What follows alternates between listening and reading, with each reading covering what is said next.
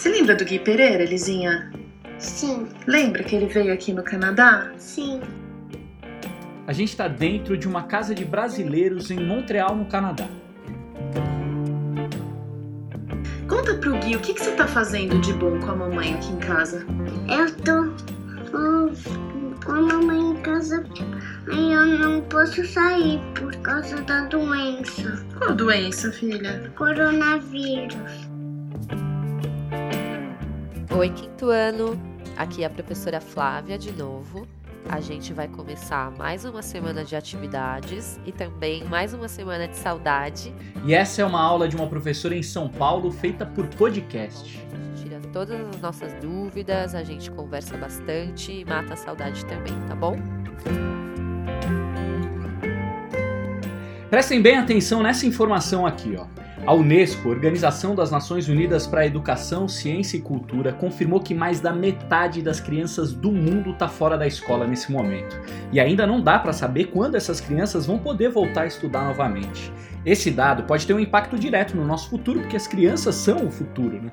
Mas ainda é cedo também para saber quais as marcas que o coronavírus vai deixar em todas elas. Só que vocês têm ideia disso, gente? Calcula-se que são mais de 770 milhões de alunos sem poder ir para a escola ao redor do planeta. Imagine também o desafio que os pais estão enfrentando, né? tendo que trabalhar e cuidar dos seus filhos sem poder sair de casa. E é sobre isso que a gente vai falar hoje aqui no Quarentena. O que muda ficar em casa agora pra gente além dessa loucura de ter que conciliar trabalho com cuidar das crianças, cuidar da casa e tudo mais, é a não privacidade. E não é só a privacidade dos adultos, das crianças também. A gente fica 24 horas por dia juntos. E raras são as vezes que a gente consegue, nós quatro, se isolar, um de nós, se isolar e ficar brincando, por exemplo, Thomas ficar brincando sozinho. Tem sempre a irmã que vai lá perguntar, fazer alguma coisa, cutucar e tal, e vice-versa. Para nós adultos a mesma coisa. Não, não tem, eu não consigo passar 40 minutos sentada na frente do meu computador fazendo alguma coisa de trabalho sem que eu escute um mamãe ou marido chamando ou cachorro chamando. É, e eu acho que a gente, mas isso eu acho que a gente vai chegar num equilíbrio. Em algum momento a gente vai, vai achar um, um meio termo para todo mundo ficar bem. Essa aí é a Renata Cooper. A Renata foi editora executiva do Globo Esporte quando eu era estagiário e produtor sonhando em ser repórter. Hoje ela e o Bibinho, o marido da Rê, moram em Montreal, no Canadá. O Canadá tem 727 casos de coronavírus. Nove pessoas morreram. A Rei e o Bibinho têm dois anjos que eles costumam chamar de filhos, o Tomás e a Elisinha. E aí, Rei, qual que está sendo a maior dificuldade que vocês estão enfrentando nesse momento? A questão é que com os filhos em casa, a gente não consegue se concentrar da forma que a gente se concentraria numa rotina normal. E eles demandam atenção e mais do que isso, Gui, eu acho que é a mesma coisa que está todo mundo vivendo com filhos em casa, em qualquer lugar no mundo, nessa, nessa loucura de, de confinamento, é, que eles estão super inseguros, tão inseguros quanto a gente. É, apesar de a gente se informar e acompanhar o que está acontecendo e saber as medidas de segurança que, que, todo mundo aconselha e orienta e tentar seguir isso tudo à risca, é, é uma sensação de, de impotência, de, tem, tem uma ansiedade muito grande. Então a gente transfere isso tudo para as crianças também, porque o mundinho delas que é tão certinho, né, de ir para a escola, fazer as atividades, saber o que vai acontecer, é, de repente muda, né, e não tem mais nada disso, é como se elas perdessem o chão. Bom, gente, os quatro não estão saindo de casa, mas lá no Canadá não está rolando confinamento por ordem do governo como em outros países. E isso acaba dando uma dor de cabeça para a Rei e para o Bibinho, porque os amigos estão loucos para que o Thomas e a Elisinha possam brincar com eles na rua. Eles vêm aqui todo dia, duas, três vezes por dia, bater na porta para chamar os meus para brincar. É, e isso tem sido mais estressante do que qualquer outra coisa, porque aí todo o trabalho que a gente tem de explicar na medida do possível e do compreensível para eles o que está acontecendo, é, vai por água abaixo, porque eles veem os amigos E eles, eles questionam e ficam bravos, com toda razão. Por que, que eles estão lá fora e eu não? Por que, que eles estão brincando entre eles e eu não posso? E aí a gente tem que começar tudo de novo e isso é um desgaste bastante grande, tanto para as crianças quanto para nós. Sabe o Ronaldinho Gaúcho? Sei. Que foi preso? Sei. Você lembra? É não. Não Por que ele lembra? foi preso? Por que, que ele foi preso, Tico? Não sei. Porque ele pegou um passaporte de mentira. Você acredita? Não. Não pode, né, filho? E ele foi preso. Aí, sabe o que aconteceu? Hum, O Gui foi lá na porta da cadeia, sim. lá no Paraguai, pra ficar esperando o Ronaldinho sair, você acredita? Sim. Aí ele voltou pro Brasil. Aí sabe o que fizeram com ele? Não. Falaram assim, ô Gui, você pegou avião, então ó, fica em casa 15 dias. Por quê? Hum, por causa do coronavírus? Por causa do coronavírus, Tico, você acredita?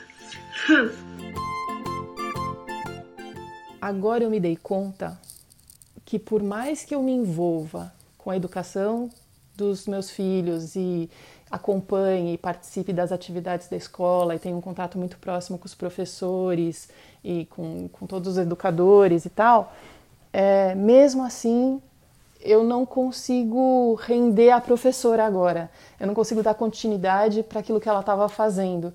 E essa declaração da Rê, gente, me fez pensar numa coisa.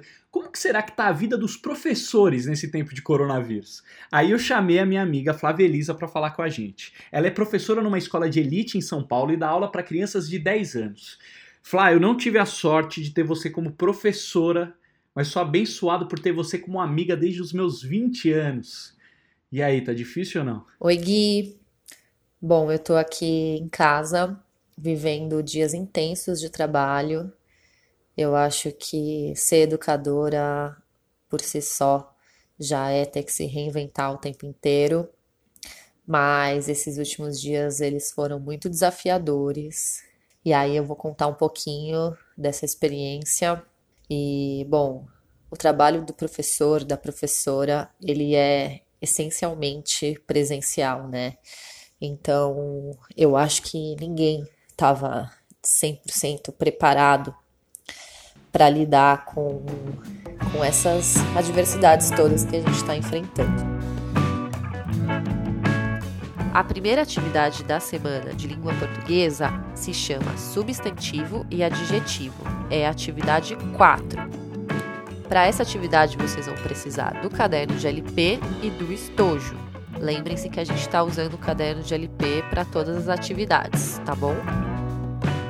Eu passei já o fim de semana inteiro em casa, foi quando virou a chave para mim, assim, de que seria irresponsável da minha parte circular por aí. E aí, na, no sábado, a escola mandou um e-mail para as famílias dizendo que a decisão era por fechar a partir de quarta-feira, dia 18. E por mais que a gente use tecnologia, né? Eu trabalho numa escola de elite, assim, então, por mais que a gente use tecnologia no nosso dia a dia, é claro que é uma novidade transportar a sala de aula para um ambiente virtual. E isso, na verdade, a gente chegou à conclusão que nem é, é 100% possível, assim, porque a sala de aula ela tem uma dinâmica muito própria, né? A gente chegou à conclusão de que o melhor a ser feito era pensar em atividades virtuais é, que a gente pudesse mandar com orientações para as crianças. Então a gente fez isso, a gente pensou, planejou essas atividades, a gente gravou podcasts com explicações das atividades, a gente gravou vídeos, a gente brinca que a gente virou professoras youtubers, assim. É, galera, a cabeça de uma professora como a Flávia pensa desse jeito aí. Vamos fazer isso, fazer aquilo, ter um monte de ideia para as crianças não ficarem sem ensino. Mas e o coração de um professor, o coração? Para eles não ter a sala de aula é perder um pedacinho de vida. Pensando em mais atividades, pensando em mais maneiras de se integrar com as crianças para diminuir essa distância e também diminuir a saudade, né?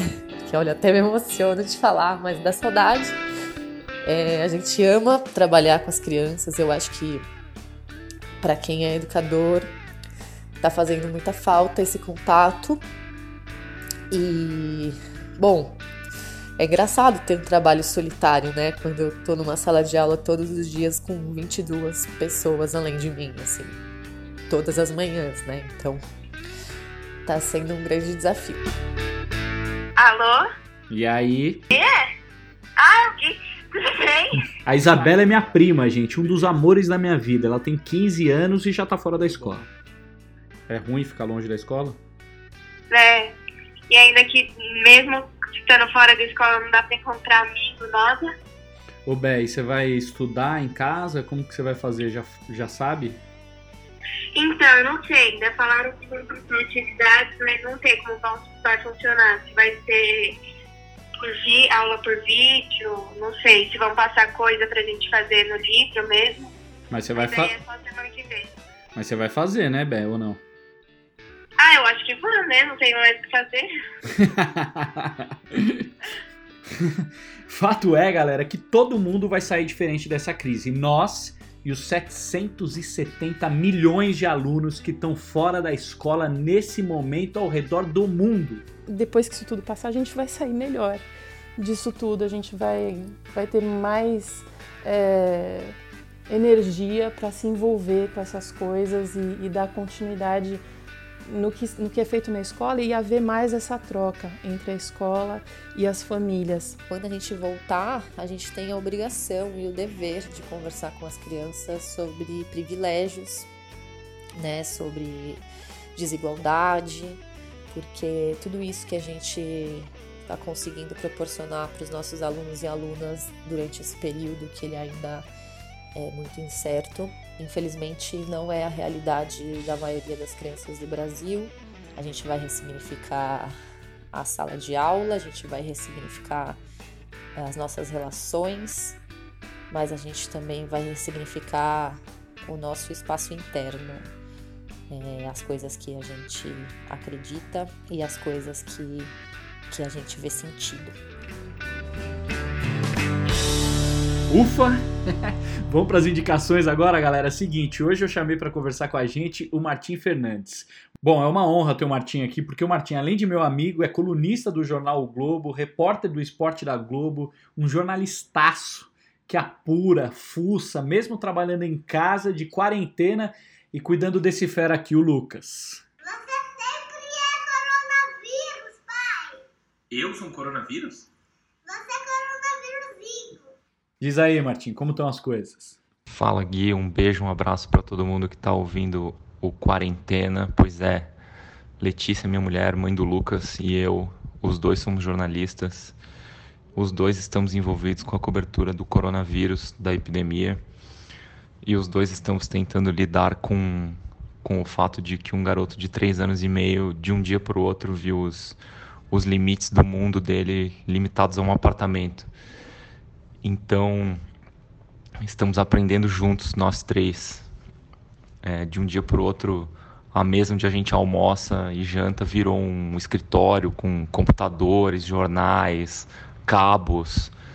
É, naquele lugar ali onde o Lucas costuma fazer o lançamento dos foguetes dele, agora é um lugar de trabalho do, do pai e da mãe. E para ele é, é especialmente diferente porque a presença do pai e da mãe em casa sempre significou farra, né? Nós dois trabalhamos muito fora, viajamos, tal. Então, quando um de nós ou os dois estamos em casa, isso sempre era lazer, fa farra, festa. E de repente, nós dois, né, os pais dele, estamos em casa e temos que trabalhar, estamos no telefone, fazendo reuniões. Enfim, isso é, é muito diferente para ele. Então, o que a gente tenta fazer aqui é revezar os dois, sincronizar de um jeito que sempre alguém possa dar atenção pro garoto enquanto o outro trabalha. Então, enquanto um está numa reunião, ou está num telefonema, numa entrevista, o outro está jogando capoeira, ou lendo um livro com ele, ou, enfim, fazendo alguma coisa com ele. É, a gente tenta reproduzir, na medida do possível, as, as atividades que ele tem na escola. Embora, claro, ele tenha só três anos, ele não tá, não vai perder prova, não vai perder conteúdo, não é essa questão, é só para, enfim, tentar manter uma mínima rotina assim do que ele tinha na escola para que ele tem, tem agora em casa. E a outra coisa que a gente tenta fazer é adaptá-lo à rotina da casa, assim. Então, a gente cozinha juntos, arruma a casa juntos. Ele colabora ali do jeito dele. De vez em quando pega uma vassoura e tal. É, senta do nosso lado, pega um computador, senta na frente de um computador, diz que está trabalhando também. Enfim, essa é a, o jeito como a gente está tentando levar. E como eu te disse no começo ali, a gente vai, vai aprendendo juntos. E se der tempo, nesses tempos de coronavírus e de, de uma situação que afeta especialmente os mais velhos, eu queria indicar um livro aqui do Walter Ugumãe, que se chama As Mais Belas Coisas do Mundo. É um livro pequenininho, de 40, 45 páginas, que saiu no ano passado, que é um livro que ele escreveu dedicado aos avós dele. Então é um livro muito bonito, a história de uma criança com, com seus avós, da relação com seus avós. Então é a, a sugestão que eu dou tanto para quem é avô, para quem é pai, para quem é neto, para quem vai ser, enfim. É um livro muito bonito, muito delicado nesses tempos tão, tão duros aí, tão difíceis de entender. Um pouco de delicadeza aí para todo mundo, acho que vai fazer bem. Um beijo, Gui. Abraço, até a próxima. E tem um site aqui, gente, ó, no mundo da maternidade.com.br, indicação da Carol Oliveira, que participou do podcast ontem. Dentro desse site tem 40 atividades montessorianas para crianças até 7 anos, tá bom? E eu vou ter que voltar para a escola para saber o que é montessorianas. Isso quando as escolas voltarem, né? Beijo e até amanhã.